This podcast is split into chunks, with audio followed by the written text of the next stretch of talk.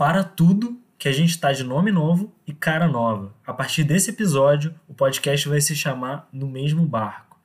Constantemente a gente olha para os episódios, a gente olha para o podcast, a gente tenta melhorar o tempo todo. Você sabe, né? Porque a gente quer entregar um conteúdo de qualidade para você que está ouvindo. A gente olha para os temas, para os convidados, a divulgação, a edição, enfim, tudo o que tem a ver com podcast a gente está vendo. Pensando nisso, a gente percebeu que o nome do podcast talvez não tivesse lá assim comunicando exatamente o que a gente queria.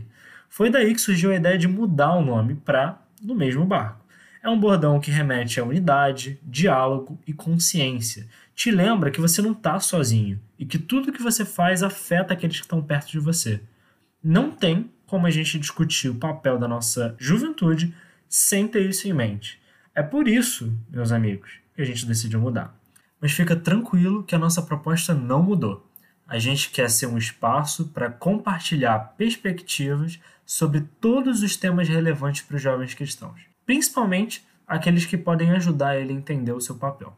E tudo isso para capacitar e inspirar você que está ouvindo esse podcast a ser um agente de transformação.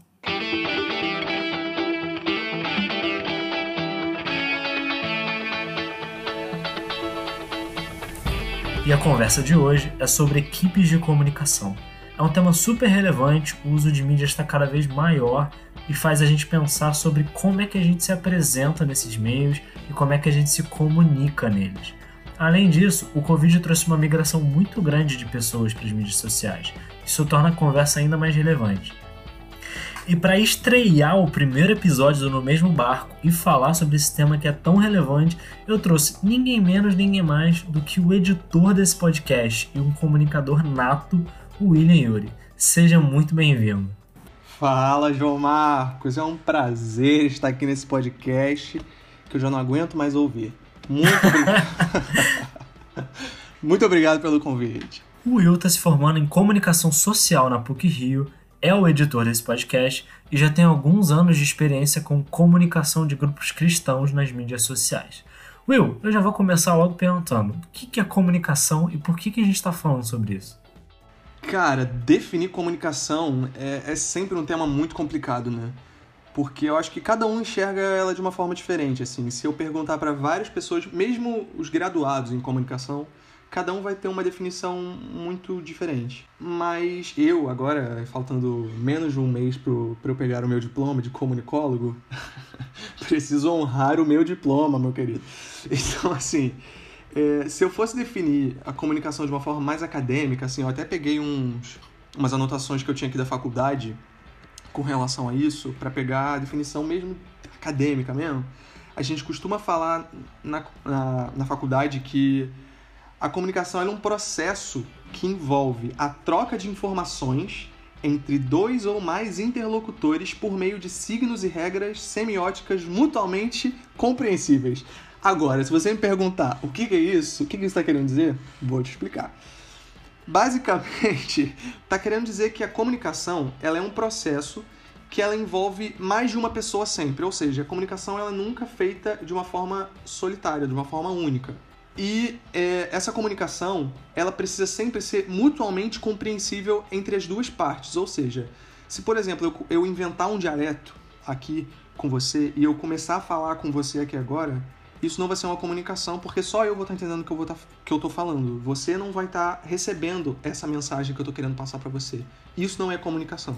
Nossa, eu acho isso muito legal. Eu ouvi uma frase uma vez que fala assim: comunicação não é o que a gente fala, mas é o que as pessoas entendem. E vai bem na linha do que você tá falando, né?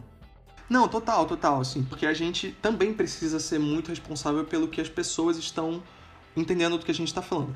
É claro que cada um, é, a, a, interpretação ela é muito individual, né?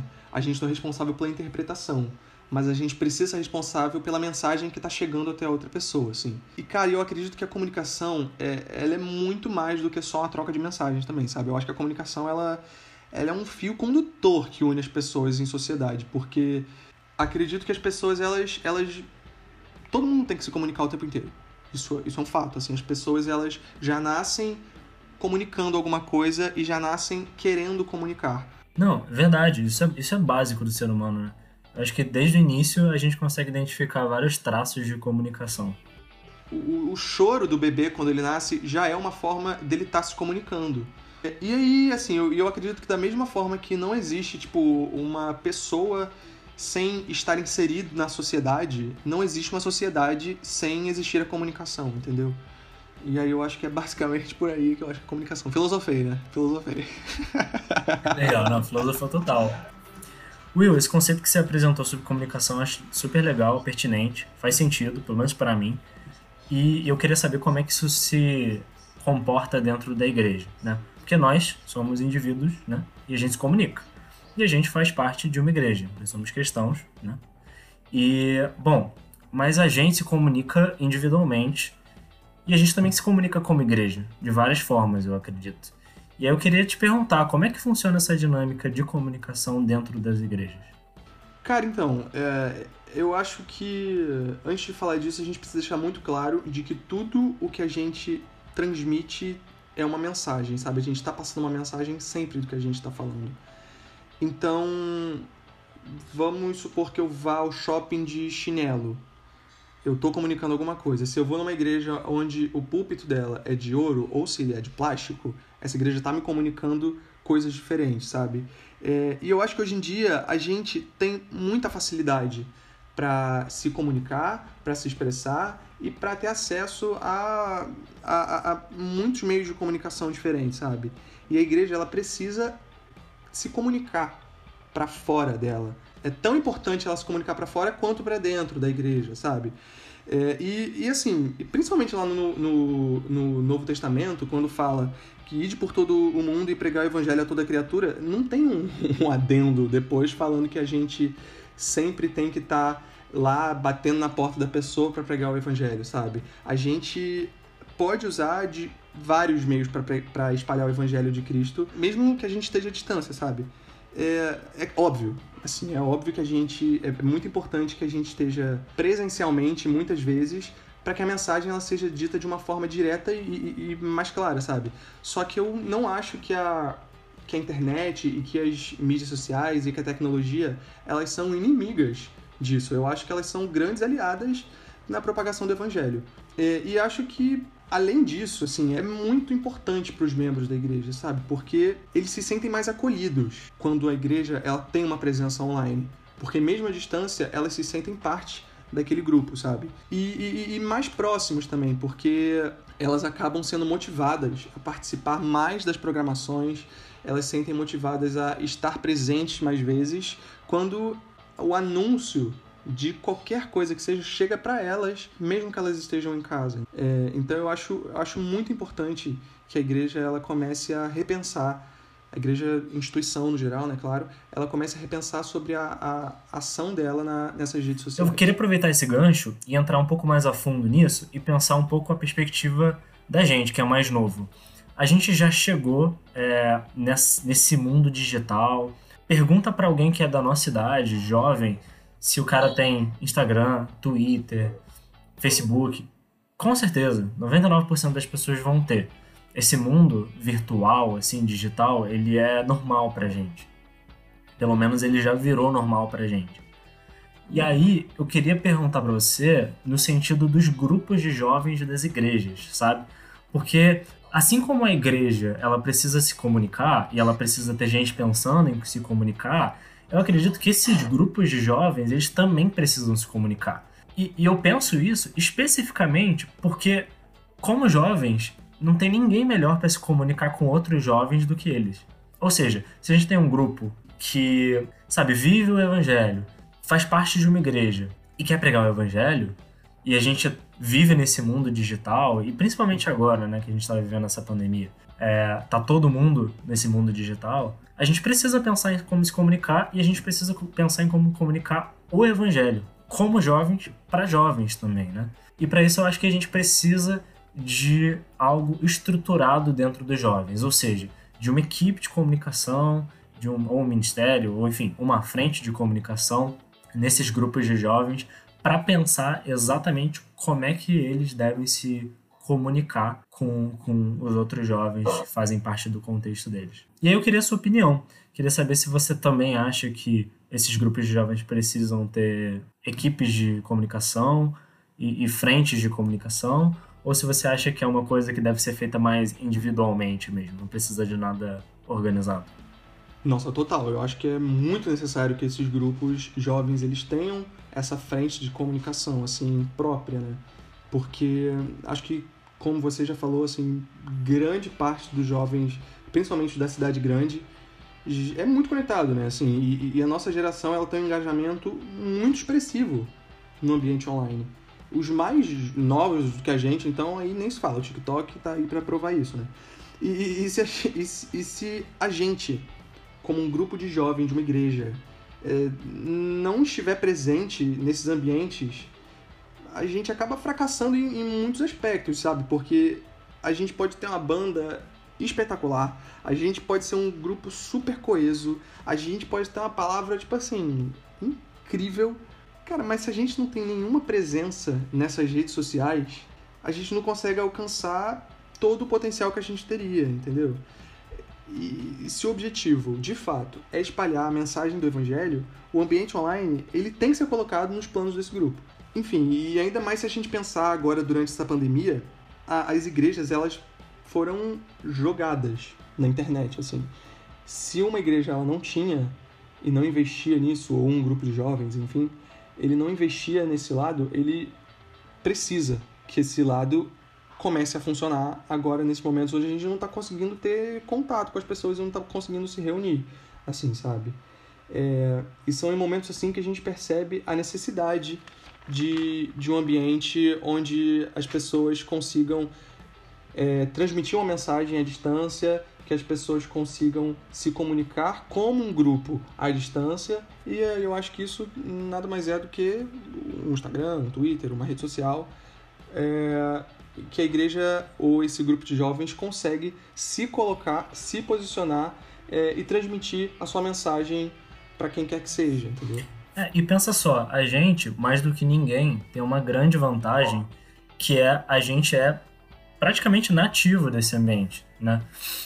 Então, se a gente está numa posição em que a gente conhece esses meios, a gente quer pregar o evangelho, quer se comunicar, e tá todo mundo lá, principalmente por causa da pandemia, a gente tem uma oportunidade muito grande, muito grande, para evangelizar, para se comunicar. E grande parte do, de você evangelizar é você se relacionar também. Você não tem como se relacionar nesse momento, fisicamente, mas a gente tem como se relacionar nessas mídias sociais. A gente tem como estar tá presente nessas mídias sociais. Bom, Will, para quem não sabe o que é uma equipe de comunicação, também não sabe como é que funciona o trabalho de uma equipe de comunicação dentro das igrejas e dentro desses grupos de jovens, explica para a galera. Cara, então eu acho que mais importante agora do que a gente falar sobre o que é, o, qual é o trabalho de uma equipe de comunicação, é falar sobre qual não é o trabalho de uma equipe de comunicação. É, porque eu acho que, primeiramente, não é ficar só pensando em, em fazer feed bonitinho ou em fazer uma arte incrível. É claro que isso é, é, muito legal e a parte estética é muito importante, sabe? Só que a comunicação para esses grupos de jovens, ela não, ela não pode se pautar somente na parte estética. Porque até tem um livro muito legal assim que eu que eu já li durante a faculdade, que ela se chama filosofia, que se chama Filosofia da Caixa Preta do Wilhelm Flusser, que ela fala basicamente sobre isso, assim, sobre quando as pessoas elas acabam criando uma estrutura dentro da mecânica de comunicação que acaba virando refém da plataforma, entendeu? Tipo, as pessoas elas ficam tão focadas na parte estética de criar toda uma, uma visão bonitinha daquilo da mensagem que elas querem passar, que elas acabam virando reféns dessa plataforma. É, e aí eu acredito que essa equipe de comunicação, assim, ela precisa sempre estar tá muito sintonizada com não, calma aí, sintonizada é muito. sintonizada é muito 60 anos. Ah, pode falar sintonizada. Alinhada. Alinhada, exatamente. Eu acho que essa equipe ela precisa estar muito alinhada com a, com a liderança, assim, porque acho que o papel dessa equipe de comunicação é dialogar tanto com quem está dentro desse grupo quanto com quem está fora desse grupo de jovens, sabe? Principalmente com quem está fora. E quando ela caminha junto com a liderança, desse grupo, é, ela acaba tendo muito mais facilidade para dialogar com todo mundo, porque esse grupo ele conhece, a, o, conhece o seu público interno, conhece o que eles precisam ouvir, conhece como a mensagem precisa chegar até eles, assim como esse grupo de, de responsável pelos meios de comunicação, eles conhecem, ou deveriam conhecer, a forma com que a mensagem precisa ser dita para fora, sabe, desse grupo. E aí eu acho que caminhar junto com a liderança é muito importante nessa questão da comunicação com ambos os lados. Mas qual é a diferença dessa mensagem de dentro e essa mensagem de fora? Cara, então, é, eu acho que essa, essa mensagem ela é muito parecida é, no conteúdo, mas eu acho que ela muda muito na forma, entendeu? Em, em como essa mensagem vai ser dita. É, eu acho que a mensagem dita para dentro, ela é uma mensagem é, que, que ela demanda muito menos cuidado, entendeu? Porque você está falando com os seus. Você tá falando, você não precisa fisgar aquelas pessoas porque elas já estão fisgadas. É, e a comunicação ela pode ser muito mais direta nesse sentido. É, quando você vai anunciar algum evento internamente, é muito mais direto do que quando Eu você acho que vai... é uma coisa mais íntima, né, Will? Não, total, Pensa só, total. A liderança com as pessoas que estão sendo lideradas, né? Com o próprio grupo. É uma coisa íntima. É, um, é um, uma, quase que um comunicado, né? Sim, sim, total. Eu, eu, eu acredito, assim, que, que é um, uma relação muito diferente, né?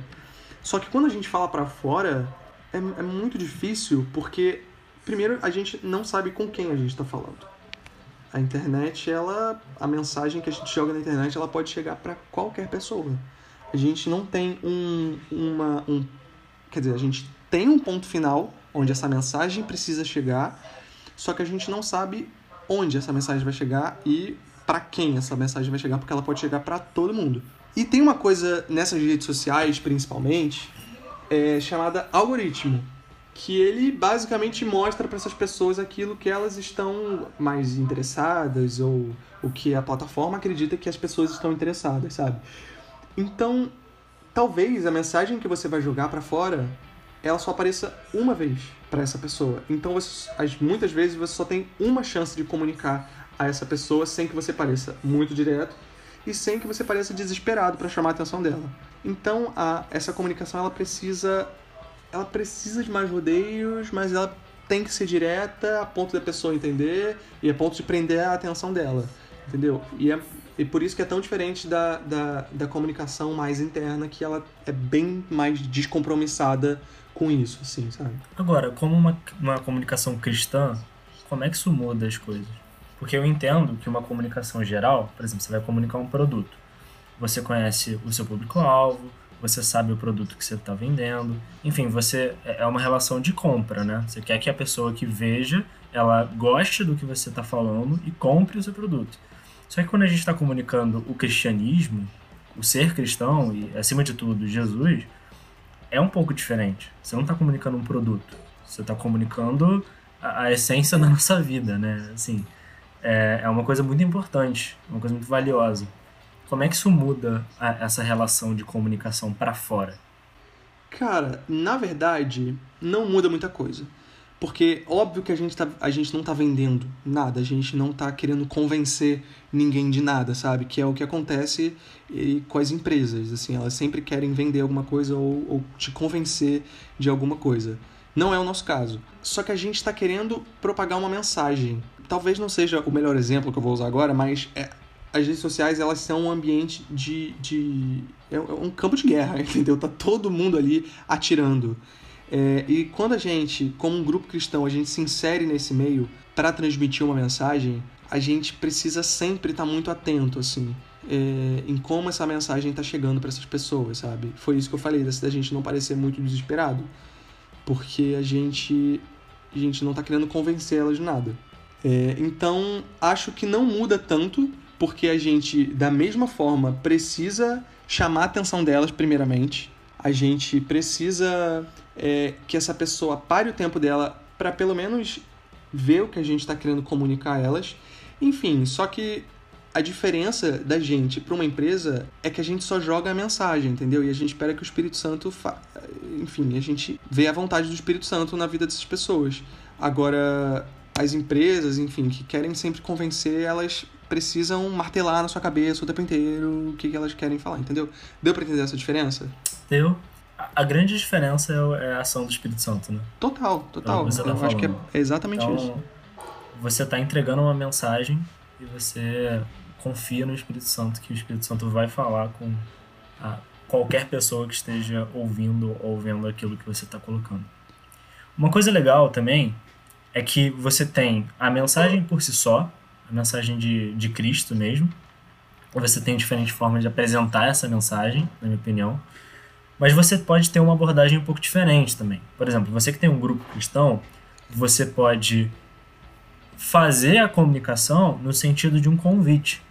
Ou seja, você coloca, apresenta uma mensagem, mas você, na verdade, você está fazendo um grande chamado para que dentro do grupo dentro de algo que vocês vão fazer, enfim, né, que o grupo vai fazer, você consiga ali é, pregar o evangelho, né, ou se relacionar com aquela pessoa e, e nesse, nessa relação você apresentar a, a, sua fé. Eu imagino que, que tem, tem um pouco dessas duas, é, não opções, mas essas duas frentes, né? E para mim faz muito sentido. Porque uma coisa é, é como se fosse a Bíblia. Você está lendo a Bíblia, a, a palavra é clara. E outra coisa é como se você estivesse chamando para uma conversa. Isso eu acho muito legal, porque quando você chama para uma conversa, você não necessariamente precisa falar de, por exemplo, se o seu objetivo é em algum momento falar de Cristo ou evangelizar, você não precisa começar falando de Cristo. Você começa conversando, identificando coisas em comum, enfim.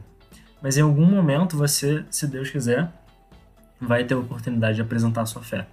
Eu acho que isso é um ponto muito legal e, e, é legal também pensar na perspectiva do trabalho da equipe de comunicação, porque abrem dois focos de, de comunicação. Um foco que é uma mensagem mais explícita e um foco que é uma coisa no sentido de um convite. Para você chamar as pessoas que estão vendo aquela mensagem para participar do seu grupo e ali você conseguir é, conversar sobre a, a razão da sua fé mesmo. Né? Mas enfim, esses grupos é, a gente está assumindo aqui que esse grupo ele tem uma equipe de comunicação, ele consegue se comunicar, isso é muito importante, é, consegue se comunicar de uma forma estruturada, já tem presença nas mídias sociais, mas isso pode não ser realidade para as pessoas que estão ouvindo. Por exemplo, pode ter um cara que está numa igreja e, pô, não tem equipe de comunicação, talvez não tenha nenhuma juventude formada naquela igreja. Como é que você. É, o que, que você identifica como fundamental para que esses grupos, ainda que não tem nenhuma frente de comunicação, para que eles comecem a se organizar e, e a, a montar essas equipes de comunicação e, e, fazer essas abordagens de comunicação? Eu, eu acredito que, primeiramente, não precisa ter um gênio da comunicação em todos os grupos. É, acho que um comunicador, ele não necessariamente está ligado a, a, a, um, a um diploma, sabe? Não é a, uma graduação que faz um, um comunicador. Eu, por, enfim, por sorte, faço e por vontade de Deus, faço comunicação, assim, sabe? E acabei caindo nesse, nesse ministério e tendo esse chamado. Só que, só que acho que a comunicação ela, ela vai muito além, sabe? Do que só a graduação.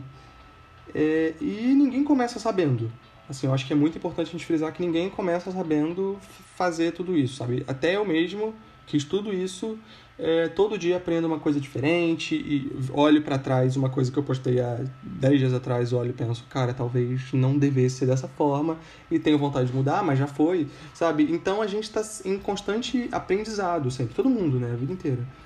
É, só que eu acho que esse grupo precisa estabelecer, esse grupo precisa reconhecer os seus talentos internos, conseguir enxergar é, em algumas pessoas é, um, esse chamado para comunicação mesmo, sabe? Ver como ela se comporta nas redes sociais, é, se ela aceitaria, vai começando devagar e tal. E aí, a partir disso, ok, achei a pessoa ou as pessoas, é, e espero que sejam as pessoas, porque não é um ministério fácil de ser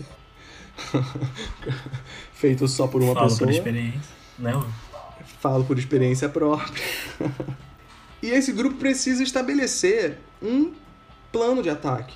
sabe? Assim, não sei se talvez seja a expressão melhor, mas é basicamente isso mesmo, estabelecer, estabelecer um plano de ataque para essas redes sociais. Então, o que, que eles querem fazer, é, onde eles precisam chegar, qual mensagem eles precisam, é, enfim, propagar, como eles vão fazer, por que, que eles estão fazendo isso, sabe? Anotar tudo isso e dizer, tipo, a gente quer isso, chegar aqui através disso e atingir X. É muito importante o planejamento. Eu penso que esse momento apresenta uma oportunidade muito única para eles começarem.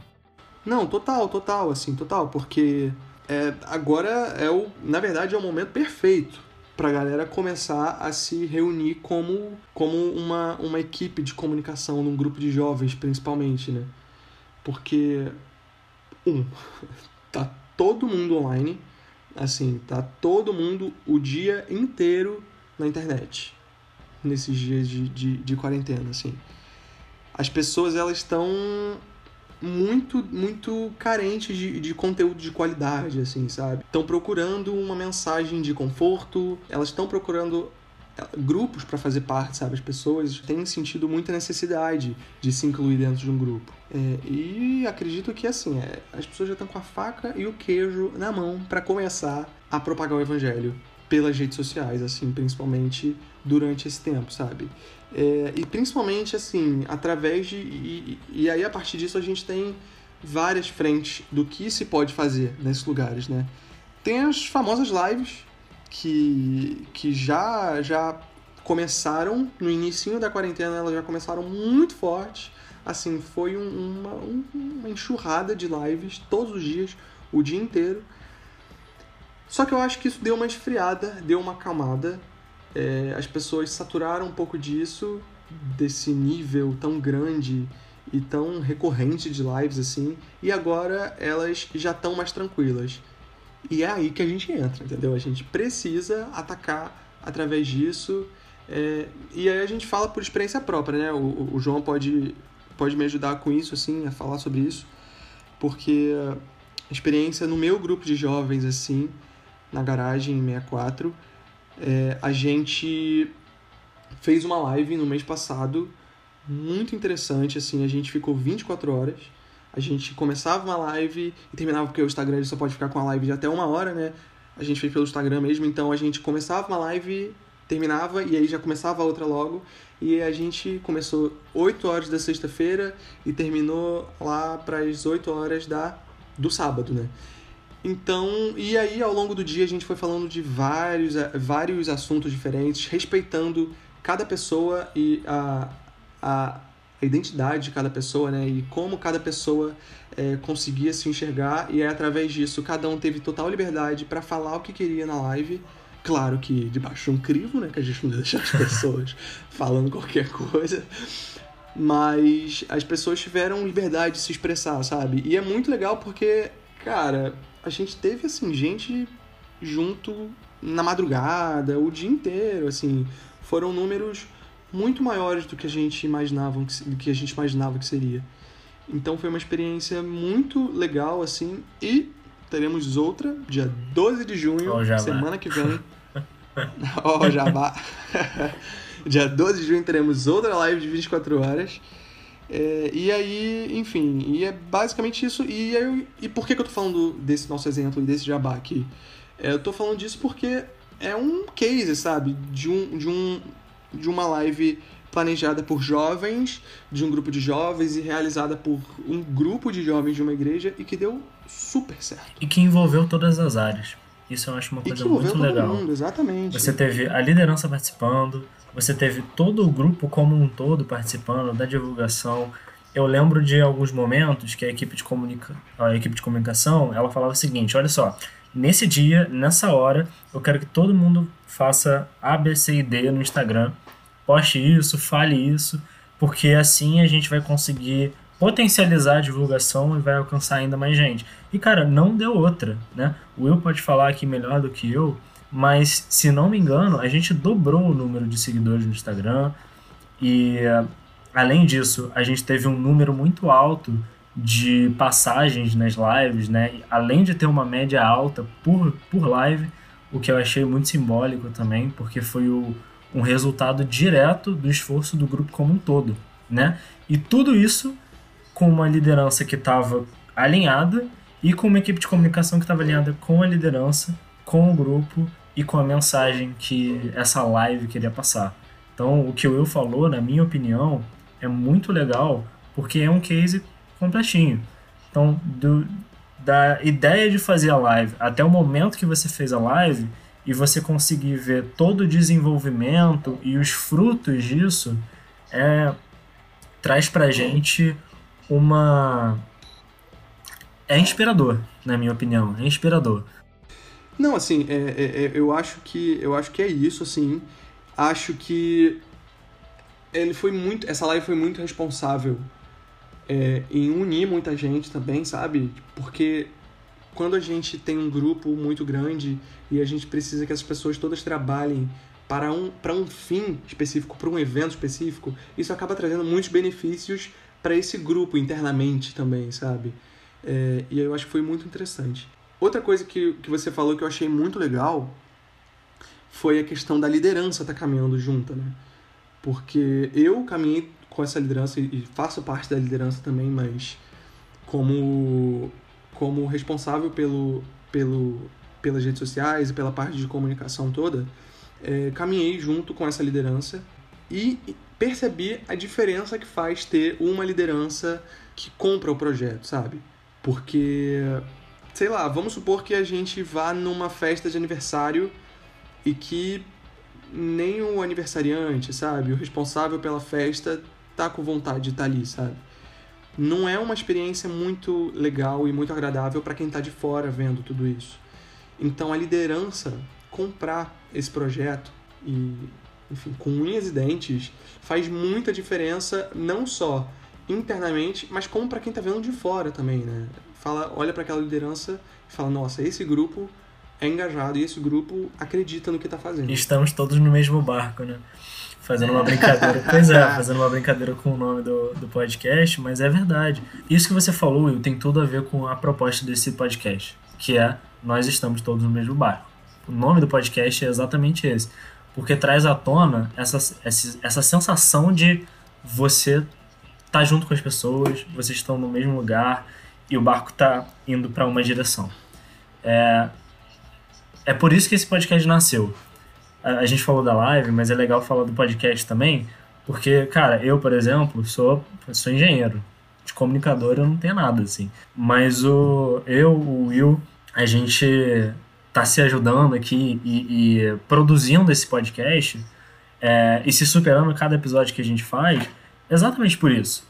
Porque a gente quer comunicar a gente quer comunicar. O objetivo desse episódio e o objetivo de todos os outros e do podcast como um todo é capacitar e inspirar. É isso que a gente quer comunicar. A gente quer fazer com que as pessoas que ouçam entendam o seu contexto e sejam, através desses episódios, né, capacitadas para entender melhor esse contexto e que elas sejam inspiradas para que elas consigam, no fim das contas, efetivamente fazer alguma coisa. Elas consigam agir e tudo isso em Cristo, né? Porque é a nossa pedra fundamental. Então, amigo, foi mais um episódio do. Na verdade, não foi mais um episódio. tá acostumado já com o nome antigo. Foi o primeiro episódio do No Mesmo Barco. Eu agradeço muito por você ter participado desse episódio. Eu achei muito simbólico. É... e muito obrigado por tudo que você falou, por todas as os conceitos e experiências que você trouxe aqui nesse, nesse episódio. E queria agradecer mesmo por você estar aqui com a gente. que isso, cara. Foi um prazerzão estar aqui. É muito diferente estar aqui desse lado, né? Do lado de cá. É, atrás do microfone, porque apesar de ouvir muitas vezes esse podcast enquanto eu estou editando, enfim, é muito diferente estar aqui gravando, né? Minha primeira vez. E é um prazer, cara. Se precisar de novo, não me chame. Sacanagem. Tamo aí, tamo junto. É um prazerzão estar tá aqui gravando com você nesse projeto que nasceu no nosso coração. É, e é muito legal ver ele crescendo, tá no décimo episódio. E vamos pra frente que Vai ser sucesso. Tamo junto, mano. E esse foi mais um episódio do No Mesmo Barco, produzido pela Garagem 64. Se você gostou, não esquece de curtir esse episódio, seguir a gente no Spotify e compartilhar. Se você tem Instagram, segue a gente no arroba no mesmo barco cast para saber tudo que tá rolando. Então é isso, pessoal. Um abraço e fiquem em casa. Se você ouviu o episódio até aqui, eu queria te agradecer e pedir para você ficar só mais um pouquinho que eu tenho uma mensagem para você. Nós somos chamados por Cristo para atuar em unidade e enfrentar os desafios do nosso tempo.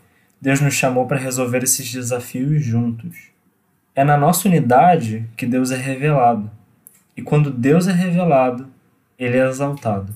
Precisamos entender que nós vivemos em meio à diversidade e que cada pessoa tem a sua história. Ainda assim, seguimos o mesmo Deus e compartilhamos a mesma esperança.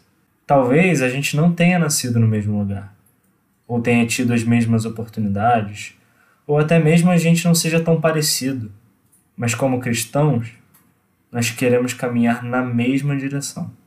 Eu falo essas coisas pensando nas demonstrações de injustiça e preconceito racial que a gente viu na última semana. O assassinato do George Floyd aflorou mais uma vez a discussão do racismo. Não é um tema fácil, mas falar sobre ele é importante. Nós, como cristãos, devemos afirmar que racismo é crime e, ainda pior, que ele é pecado. Nós corrompemos a diversidade que Deus criou para ser tão bela e usamos para inferiorizar o outro. Hoje, parte da nossa comunidade sofre sofre por carregar na pele a lembrança de um passado de opressão e um presente de descaso. A palavra nos ensina sempre a agir com empatia e ensina que o cristão, mais do que qualquer outro, precisa dar o exemplo do amor ao próximo e trabalhar para promover justiça. Fomos criados todos à imagem e semelhança de Deus. Ninguém é melhor do que ninguém. Somos todos descendência de Adão. Somos todos seres humanos.